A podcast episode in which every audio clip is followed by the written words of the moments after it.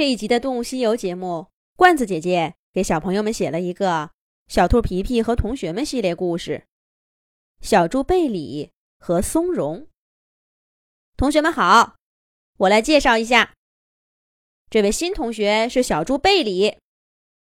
贝里的爸爸要在咱们小镇工作一年，贝里也跟着来了。接下来的两个学期，贝里会在我们班里跟大家一起度过。希望大家多多帮助贝里。贝里，你也要多交朋友，尽快的融入咱们这个集体中。好了，先回座位上吧。小猴子淘淘这个学期请假了，你就坐在他那儿。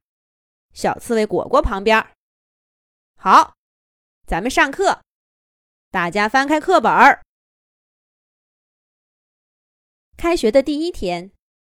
白鸽老师带着一位新同学走进教室。那是一只胖乎乎的小黑猪。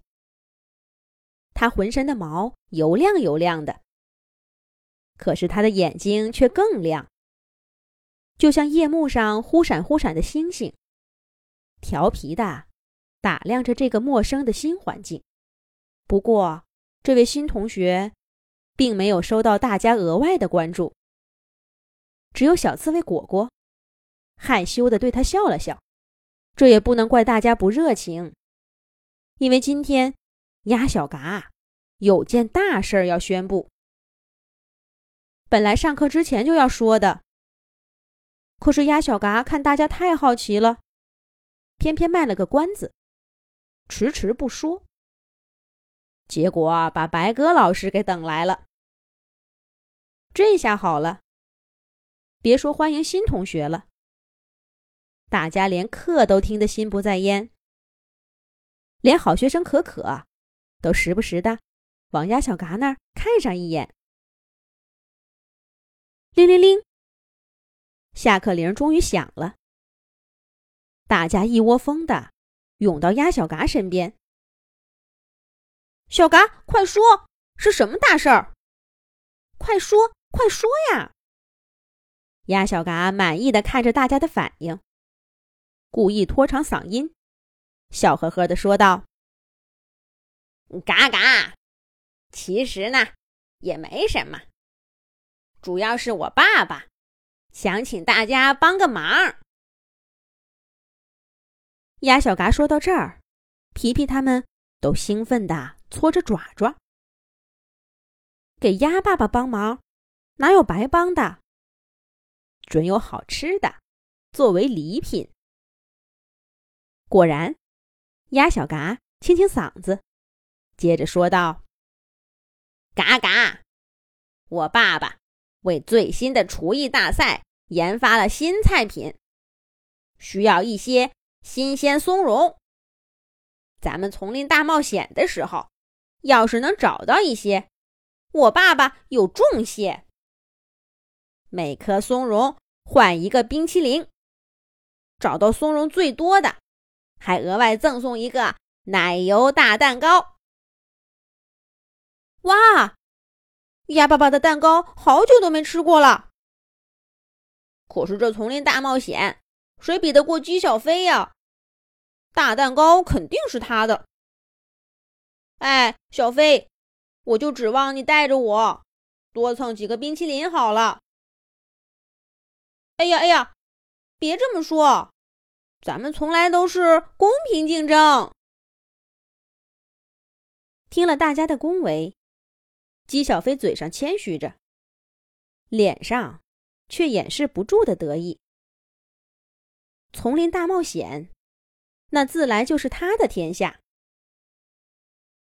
奖品的事儿很快就过去了，大家七嘴八舌的商量着哪天去。又该怎么找到松茸？这个说回去查查天气，那个说学一学怎么找松茸。教室里热闹极了。